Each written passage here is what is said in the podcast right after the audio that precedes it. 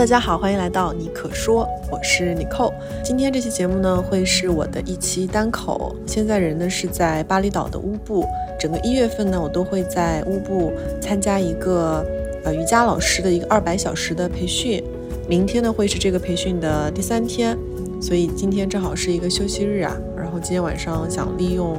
呃这个时间跟大家分享一下瑜伽呃教培二百小时的一些初体验。也希望我的这些分享帮助你去找到适合自己的瑜伽教培。那相信大家都应该听说过瑜伽教培的这个二百小时，它的全称叫 RYT Two Hundred Hours。这个 RYT 的全称就是 Registered Yoga Teacher，注册认证的瑜伽老师。然后呢，它是美国瑜伽联盟叫 Yoga Alliance 呃认证的瑜伽嗯教师的一个培训的课程。然后这个课程呢，它是二百小时，其中会涵盖像是瑜伽的理论、呃实践，包括教学等方方面面的一些知识和技能。那如果是最终考核通过了这个二百小时的课程的毕业生，就会呃获得一张这个 RYT 二百小时的一个认证，然后就可以去啊有可能去开启啊你的瑜伽教学。那除了这个瑜伽的这个 RYT 二百小时之外，相信大家可能也或多或少听过，呃，比如说像瑜伽旅修，或者是像 Yoga Retreat，呃，这样的一些概念。那这个其实是和呃瑜伽教培的呃概念是不太一样的。啊，如果说瑜伽旅修的话，它像是一个更加短期的课程，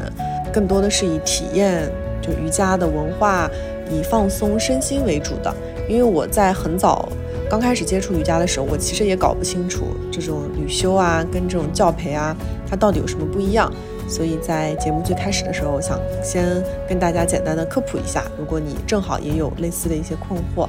我们来说一说为什么就是想要去做这个二百小时的一个培训。其实这个问题呢，我之前也问过自己，然后最近呢也在问一些，因为正好来这边培训嘛，然后也遇到了很多班级里的同学，然后也会跟大家去交流。包括正好最近也认识一些新的朋友，他们刚刚在国内，就是也参加完国内的一些这个瑜伽教培的培训。我觉得一般来说问下来，大体上是有两种答案。第一种呢，就是我来参加这个培训呢，是有一个明确的，就是未来的一个教学目标的，就是我结束培训之后，未来呢希望可以呃，不论是副业还是全职，我想要去转行去做瑜伽老师。我觉得这个是第一种，就是有明确的目标。第二种呢，就是我没有特别明确的，一定要去教学的目标啊。我想要去学这个二百小时的培训，可能更多的是一个个人的成长啊，或者是个人的提升，或者是说我想要更加全面的去学习瑜伽，这个也是呃占比挺多的。我自己个人的话，嗯，更多的是，呃，因为已经呃规律的练习了瑜伽比较长的一段时间，然后也非常的喜欢，然后呢，呃，也想通过这样一个呃提升的培训吧，就是想看看能不能有，就是帮自己去开启一些新的可能性，然后也通过这样一个培训去更加系统的去。呃，学习瑜伽，所以这个其实是算是我想要去做这个培训之前，我的一些给自己的一些小小的期待吧。除了这个二百小时之外，大家可能也会听说过还有三百小时。那一般来说呢，你要先去学习这个二百小时，然后你再去啊学习这个三百小时。就如果你一上来就去学这个三百小时，这个呃美国瑜伽联盟这个 Yoga Alliance 他们是不认证的。所以你要一步一步一步进阶啊，要先学二百，学完二百之后，可以过一段时间，或者是想要再去精进的时候，你再去学三百，那么加起来就是五百小时。那这个二百小时呢，它原则上啊，它其实如果你没有任何的基础，也是可以参加的。嗯，说到怎么选这个二百小时的这个培训的课程，因为网上真的有非常非常多的，嗯，选择，呃，然后我这次的这个选择呢，我我也不会觉得说它是一定是最好的一个选择啊，但是我可以给大家分享一下，就是我选的一些维度，就是你可以有呃很多的维度，就是来综合来决定到底哪一个教培是更加适合你的，比如说你可以去看，啊，它的一个师资的背景。然后以及说，呃，这个瑜伽学校它的口碑怎么样？如果是像是国外的学校，你可以去看，呃，比如说 Google Maps 上的一些大家的一些这个评价。然后还有的话，也可以去听一听过来人的推荐。就比如说你之前有朋友他学过，那么你可以问问他在哪儿学的，或者是他学过的那个学校啊，推不推荐？然后另外的话，因为呃这个课程它是一个差不多一个月的课程嘛，然后它的价格其实也是不便宜的，然后价格的区间呢啊也是比较大的，你也可以去比看一下，就是不同学校的价格，然后来跟你自己心目中的价格去做一个比对，看哪个价格是你能接受的。在这里的话，我也不觉得说价格越贵的就一定越好，啊价格便宜的它就一定差，我觉得都不一定。所以你可以通过刚才讲到的几个维度去综合来看啊，哪一个学校可能是比较适合你的。那如果像是国内的话，比较有名的就比如说像什么曼妮啊，还有这个 UG，包括 Y 加，像 Pure，他们都有一些教师资格的培训。嗯，我觉得具体的话，大家还是要去看自己实际的一些需求和和你具体的一些偏好。然后也有身边有些朋友，他是会到国外去学这个瑜伽的教培，就比如说像呃，最近会有很多人来这个乌呃巴厘岛，比如说像我的话，就是来了这个巴厘岛的乌布嘛。当然也也可能会有朋友去呃巴厘岛其他的一些地方，比如像仓谷，还有一些人会去泰国啊，以及说像是尼泊尔啊，也会有一些这个教培。那之前，呃，我有一些过来人的朋友，他们是最早的时候是从去印度去，呃，应该是叫 Rich Cash 去专门去学这个瑜伽的教培，但现在因为一些签证的关系，咱们都去不了。所以如果是国外的话，嗯，大家也可以考虑我刚才说的这几个地方。因为最近也在和呃一些正好是从国内呃刚学好瑜伽教培的朋友在交流嘛，想比较一下，就国内外如果去学这个瑜伽教培，总体上会有哪些的。呃，差异和利弊，那我自己交流下来会觉得，嗯，如果是在国内去学的话，可能它的教学的编排，然后会更加的适配于，比如说像国内的课堂啊，比如说它的体式的教学可能会更加的深入，更加的细致，整整个老师可能会更加的严格，这个可能是国内的情况。那如果是在国外学的话，因为它是就是全英文的教学，所以可能需要有一定的这个英语的语言的基础，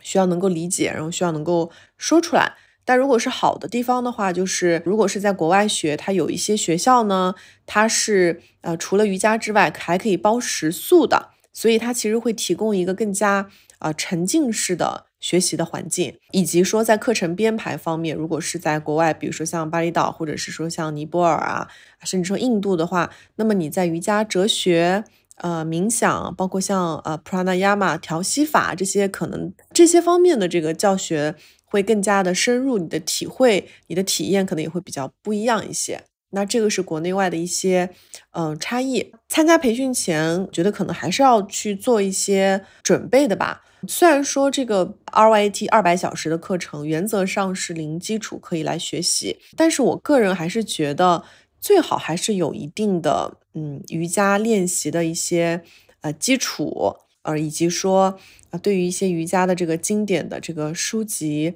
嗯，还是有一定的这个了解和阅读，比如说像比较有名的，像是瑜伽经啊，包括像哈他瑜伽之光啊，甚至说像博家梵歌。如果说你之前稍微呃读过一些，涉猎过一些，嗯，我觉得可能对于这个培训的吸收或者是理解，可能都会更加的深入。那另外的话，我自己也是来参加了这个课程之后，我觉得也许来之前还是要做一些心理的准备。就第一个呢，就是可能还是不要指望通过这一个月的集训，瑜伽的体式会有非常迅猛的提升。我觉得这个可能会比较难啊。虽然说很多人可能在参加呃这个培训之前，可能还是会隐隐的抱着这样的一个小目标来。包括我自己，我觉得内心当中 可能也会有。但是来了之后，真正在体验的时候，你会发现，嗯，这个目标可能会有一些不太实际，因为毕竟也只有啊一个月左右的时间嘛。嗯，你的体式肯定会有进步，但是你要说有多么迅猛的进步，我觉得可能是会比较难的。然后第二呢？我觉得这个心理准备就是，虽然说花很多的这个时间精力来学习、来培训，是为了去拿到啊这样一张呃证书，但我觉得对待这个证书可能还是要以呃平常心，对，因为你会发现它可能更多的像是一个敲门砖，然后像是一个呃你瑜伽之路的一个一个起始点。瑜伽之路，不论是你的自我练习，还是说你未来有机会去教学，可能啊都从。这一刻，你拿到这个证书开始，才刚刚开始。好，那这个就是我觉得你想要去参加之前，你的一些这个心理的准备和预期吧。那下面呢，我想要去跟和大家分享一下我这一次在巴厘岛乌布参加这个瑜伽教培二百小时的一些啊一些感受吧。那首先呢，就是为什么我会想要去来呃乌布啊，来巴厘岛去学这个瑜伽的教培？因为国内其实也有很多这个教培的学校嘛。那有几个原因，第一呢，就是我去年就是花了将近两个月的时间都是在这边，所以我就是还是比较熟悉，也容易比较喜欢这边的环境。然后第二呢，就是因为正好我选的这个学校，它提供的这个课程，它是提供一个。比较沉浸式的一个学习的体验吧，就是除了上课之外，吃跟住都是在学校里的啊，所以我觉得能有这样一个沉浸式的学习体验还是挺奢侈的一件事情，所以我就呃这个也是吸引我的一个原因。然后第三呢是我觉得正好是有时间吧，因为正好最近也是在 gap 嘛，可以去满足这个沉浸式学习体验的这个事儿。我想说那。那就人就过来呗。然后另外的话，我觉得也是价格。我选的这家学校呢，它的价格呢不是属于那种特别贵的，是属于呃比较中等。然后这个价格呢，刚好也是在就是我可以接受的范围。所以我就想说，呃，综合以上的这些原因，我就选择想来啊乌布，就是来学习这一次的啊瑜伽的教培。在呃上了几天的这个课之后啊，想给大家先简单的介绍一下，嗯，这个二百小时的教培它是怎么去。安排它的课程的，嗯，大概是分为六大部分。第一呢，就是会学习 Pranayama，就是调息。然后第二呢，是就是每天一定会必备的，呃，体式的练习。然后在我的选择的这个学校里，它会分为两部分。第一个是呃哈他，然后另外呢是阿斯汤加的一个练习。然后第三呢是关于这个体式的调整，还有教学的方法的这个课程，这个也是每天一定会学的。然后第四部分就是人体解剖学，然后第五部分是关于瑜伽的哲学，然后第六部分是跟啊冥想相关的课程。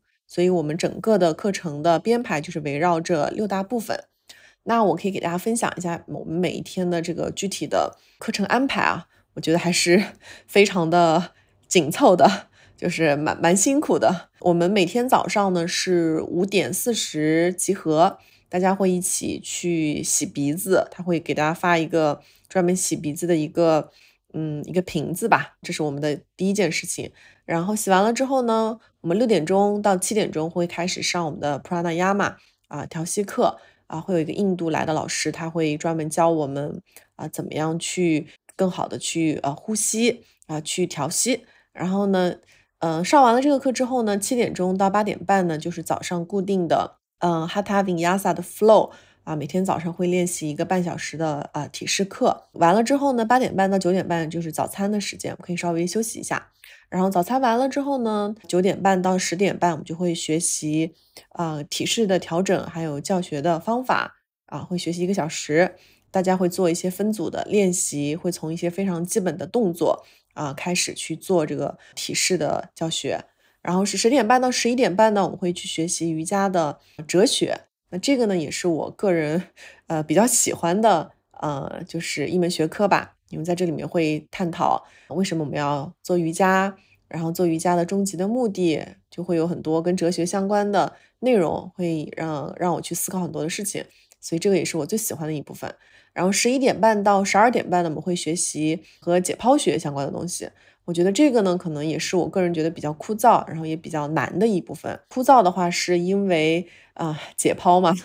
就是涉及到很多的一些概念，而且尤其是这些概念是用英文讲出来，可能还需要重新再再消化一下。然后正好呢，这个讲课的老师她又是一个印度人啊，是个印度的一个女孩，非常年轻，只有二十九岁。虽然说她的英文非常好，但是嗯，还是有一点点口音的。所以这个解剖学的这个课让我上的还是觉得有一点儿啊，有点吃力，可能回头还要花一点时间去看书。然后上完这个解剖学之后呢，是十二点半到一点半，就是午饭时间。午饭时间之后呢，会让大家休息两个半小时啊。然后四点钟到五点半，我们会开始练习啊阿斯汤加。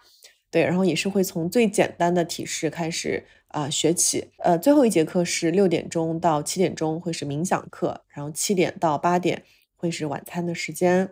所以这一天其实是被安排的满满当当的，非常的规律，然后每天在规律的练习状当中也会穿插很多跟瑜伽的不同学科的一个学习，总体上来说还是非常紧凑，比较辛苦的吧。下面想跟大家说一下我们这个课堂的一个情况啊，比如说人数啊、学员的情况，以及说大家的一个练习的基础。那我选的这个学校呢，它是每个月都会有瑜伽的这个二百小时和三百小时的培训。然后我们这一期的二百小时呢，一共是有十八个人，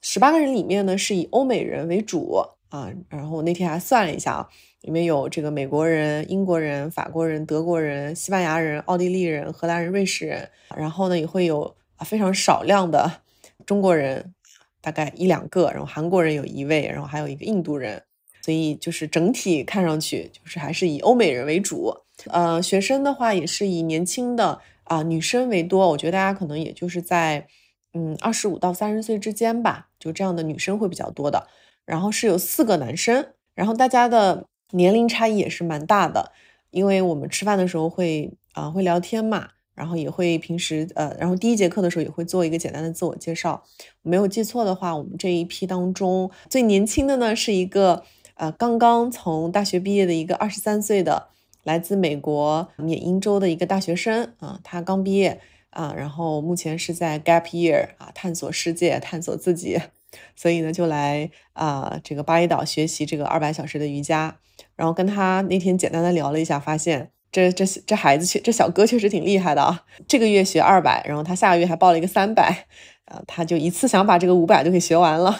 我觉得也是蛮天真的，可能以为一下子把这个五百学完，以为就能成为一个 yoga master，就是那天跟他聊完，我还挺震惊的。然后另外呢，呃，年纪最大的，如果我没有记错的话，是一个差不多岁数能有六十岁左右的一个来自澳洲的一个比较大腹便便的一个 大叔。对，然后那天还跟他聊了一下，我说你为什么会来参加这个培训？以后想要当老师吗？他说哦，no no no no，并没有。他说只是。过去的一年当中，都是都就是没有怎么练过瑜伽，可能也觉得自己胖了，然后想要通过这样一个这个瑜伽二百小时的培训，让自己慢慢的把瑜伽给拾起来。你会听下来就会觉得哇，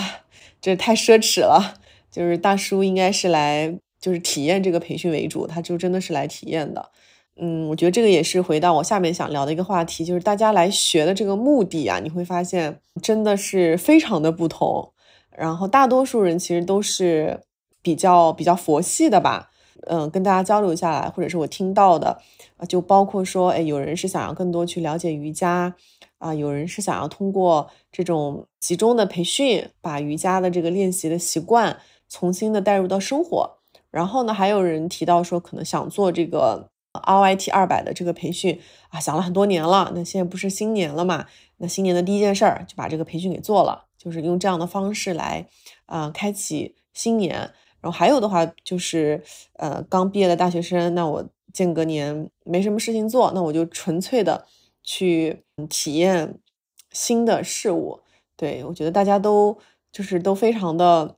怎么讲，非常的佛系。我觉得大家对于瑜伽二百小时的这个培训的一个定位吧，就也让我挺挺开眼界的。对，然后另外的话就是。在上了一些体式课之后啊，就是从大家的一个呃做的这个体式来看，我发现大多数同学的一个瑜伽的练习可能也是比较佛系的。换而言之，就是比较的比较的出街吧。就是可能零零星星的稍微练过一些，所以可能也想通过这样的一个呃集训的方式有一个快速的提升。对，然后嗯，有我觉得尤其是就是来自欧美的同学们，就是虽然说大家在自我介绍的时候都会啊非常 自信的说，哎，自己练了很久，自己七八年就接触了瑜伽，在练习，但是从这个大家做的一些提示来看，会发现挺多人还是比较迷之自信的。但是不管怎么样，我觉得体现出的还是一种松弛、比较开放的这样一个状态。就我觉得，如果是同样的。啊，这个教学如果是放在国内的话，我觉得大家可能是比较啊比较 用力、比较努力，可能会奔着一个目标去学习。我觉得在这边的这个课堂，感受到的更多的是，哎，大家好像把它当成一个新鲜的事情去体验，可能大家的心态也会更加的开放啊，整个课堂的氛围会更加的松弛啊。很多人他并不是有一个非常明确的目标，他就是来纯粹去学习。啊，来体验的，我觉得也不是什么坏事儿，对。但是呢，嗯，回到这个呃体式啊，但是呢，我觉得可能也会有一个，呃，怎么讲，就是不好的地方，就是也可能是因为这种松弛啊，所以很多人确实他的练习还是在一个比较比较基础的阶段，所以大家的这个步调可能不太一样。那这个是呃学员的一些情况，那我再说一下老师的一个师资的情况吧。嗯，我觉得老师整体上的，呃，师资还是比较，呃，比较资深的。这些老师都有非常多年的，嗯，练习修行的经验啊。比如说像我们的 Pranayama 课的老师，就是来自印度的老师，以前他是在印度的 Rishikesh 学习，然后教学的。像我们哲学课的老师，包括体式课的老师，是当地的巴厘岛的老师啊，也是在。呃，瑜伽这个修行的这个路上走了很多年，对我觉得整个老师的这个嗯资质还是非常好的。那目前我的嗯整体的感受吧，因为目前我其实才刚刚完成了两天的啊课程，然后明天是会将开始就第三天的一个一个培训嘛，所以我先简单讲一下目前我的一个感受。先说好的方面吧。我觉得好的方面的话，第一的话肯定是整体的一个沉浸式学瑜伽的体验。因为如果是在国内去学的话，呃，我能够体验到的可能也只是在课堂上。但因为现在是人在这个学校里面，就是我的吃跟住其实都在学校里嘛，他的饮食是非常这个干净的，就是全素食的饮食。然后因为是在学校里。然后我整个的这个作息也会被调整的非常的规律，每天早上很早起床，然后晚上也是需要比较早的睡觉。就我觉得这个可能也是对于去保证比较好的这个瑜伽的练习，其实是给了他呃一定的基础。其实这个也是瑜伽八支里面就第一条和第二条，压马、持戒和尼亚马内修，就是这两条其实是作为这个练习瑜伽的一个准备的工作。所以我觉得在这个学校里啊，就是可以去做到比较沉浸式的去啊去学习瑜伽，这个是第一个。第二呢，就是除了我们这个日常的这个课程之外，啊，我们这呃二十多天的课程当中，它每个周日呢，呃是给我们休息的，然后周日呢也会安排一些比较当地特色或者是和瑜伽相关的一些活动。这个活动呢，它是 optional，就是可选择的。啊，我觉得也是一个加分项吧，可以让你更好的去体验，不论是巴厘岛还是瑜伽相关的一些文化。比如说像今天的一个比较特别的活动，就是五点四十五分出发，一大早带大家去大概四十公里以外的一个一个沙滩上去做啊沙滩瑜伽。对，然后我看到他其他的话也会安排一些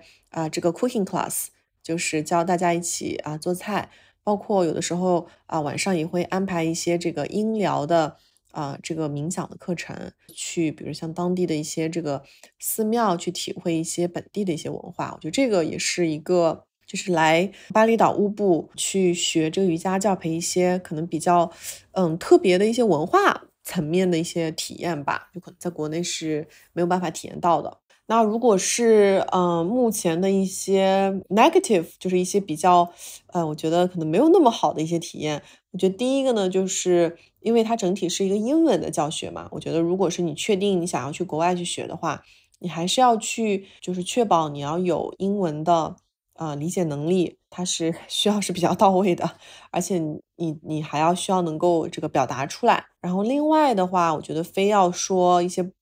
挑刺的话呢，就是因为呃，就是上课的这个老师嘛，要么是巴厘岛人，要么就是印度人。其实老师呃说英语的话，也是会有一些自己的口音，包括英语也不是他们本来的母语嘛，所以可能有的时候在理解方面也会有一点点的难度。然后呢，第三的话，觉得就是目前体验下来，可能觉得不是那么好的地方，就是刚才讲到的，就是因为它是一个非常国际化的这样的一个一个群体吧，就是这样一群学生，然后大家来学习瑜伽的这个目的，可能也是比较不一样，比较这个佛系的，所以呢，学员的这个水平，你会发现也会有一些些的参差不齐，就是有一些的水平，有些人可能确实比较初级。那有一些人呢，可能是你能看得出来是有一定的练习的基础的，所以觉得在这个一堂课当中，就是老师他可能需要去把所有人都照顾到，也会有一些有一些难度。那如果是你本身是有一些基础的，你可能又会觉得，哎，这个内容对我来说是不是有一些些简单？这个可能是目前我体会了几天之后我的一些大概的感受吧。但是因为这是一个一个月的个这个教学培训嘛，那我相信呢，在后面。后面这个还有很二十多天的这个培训当中，我可能会有一些这个新的感受，可能会有一些变化，到时候可以再跟大家分享，怎么样去充分的利用好这二百小时的一个培训呢？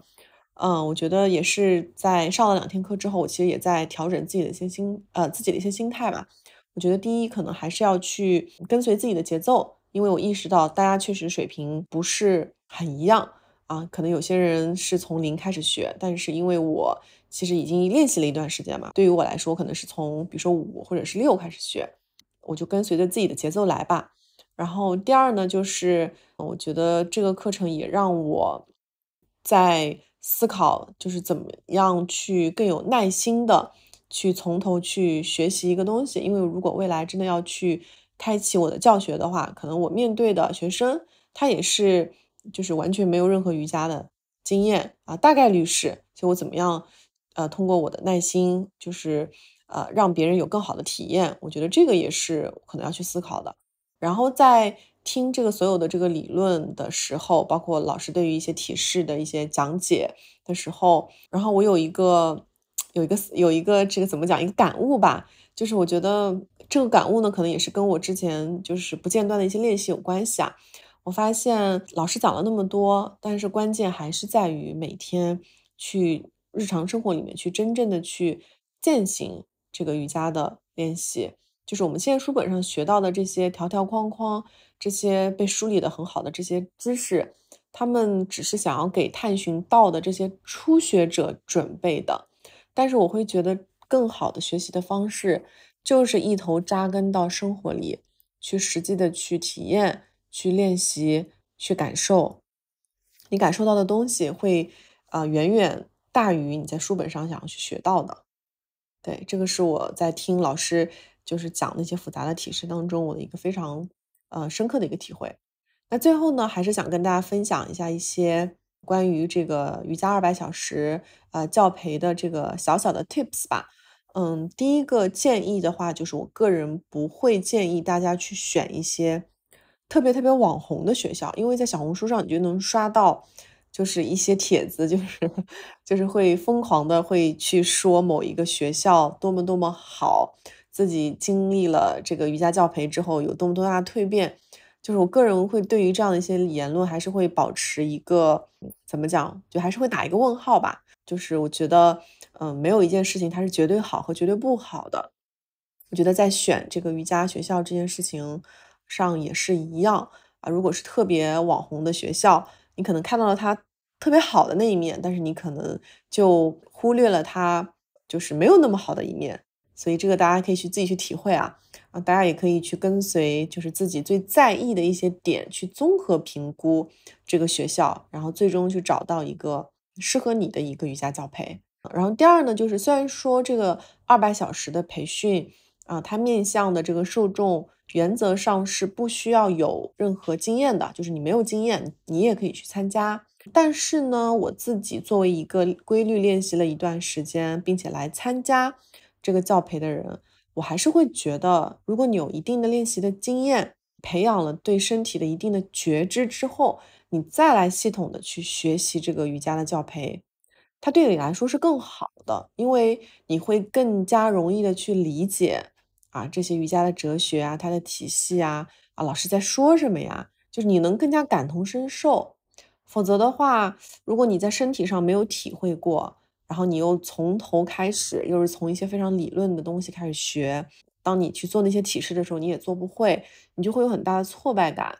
对，所以我还是会觉得说，你练习了一段时间之后，你确信你是喜欢的啊，你是有一定的好奇心的啊，你是想要进一步精进的，不管你是否带着目的，是否以后一定要成为老师，我觉得你都可以来学。但我觉得前提是你要先自己体验一番。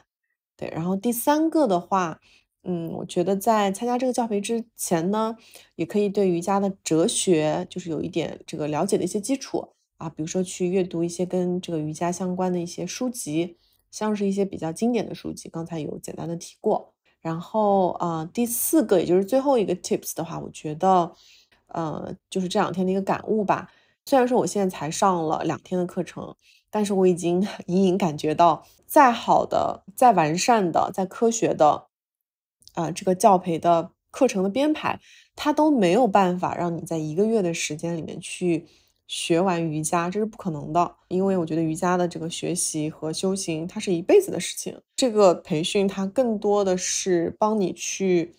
嗯，开启瑜伽世界的一个大门。就不论说未来你是要教学，还是说你要自己练习，就它更多的是告诉你，你你的方向啊，未来。就是咱们这个学科它有哪些的分支？你的旅程真的从这一刻可能才刚刚开始。那以上呢就是啊我的一些小小的这个 tips 的分享吧。今天关于在巴厘岛乌布这个瑜伽教培二百小时的一些呃初体验，就和大家分享到这儿。那因为之后还有二十多天的一个学习和培训的时间，如果在过程当中我有一些什么新的感悟和体会。啊，到时候再和大家分享。那我们就下一期节目见，拜拜。